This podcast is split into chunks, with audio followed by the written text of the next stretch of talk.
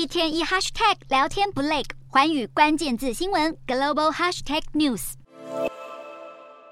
去年十月，在中共二十大现场，前中国国家主席胡锦涛被离席的画面还记忆犹新。当时掀起外界疯狂臆测，新一届中共中央委员也都成为习家军。评论家认为，习近平握紧权力，为力保自己能一直稳坐高位。因不明原因遭架出场，让分析人士认为这是中国国家领导人习近平消灭共青团团派的重要象征。那之后，胡锦涛甚至缺席了中国政府为江泽民举办的官方追悼大会。高龄八十岁的胡锦涛生死成谜，关于胡锦涛已过世的传闻也甚嚣尘上。当年二零零八北京奥运时，胡锦涛意气风发的模样。如今一切都成了过往云烟，连常常评论中国时政的评论员邓玉文也表示，看来胡锦涛是不行了。盛传中国媒体准备要给胡锦涛写副文，但中国政府却是只字未提，也让人不禁怀疑他是否已经不在人世。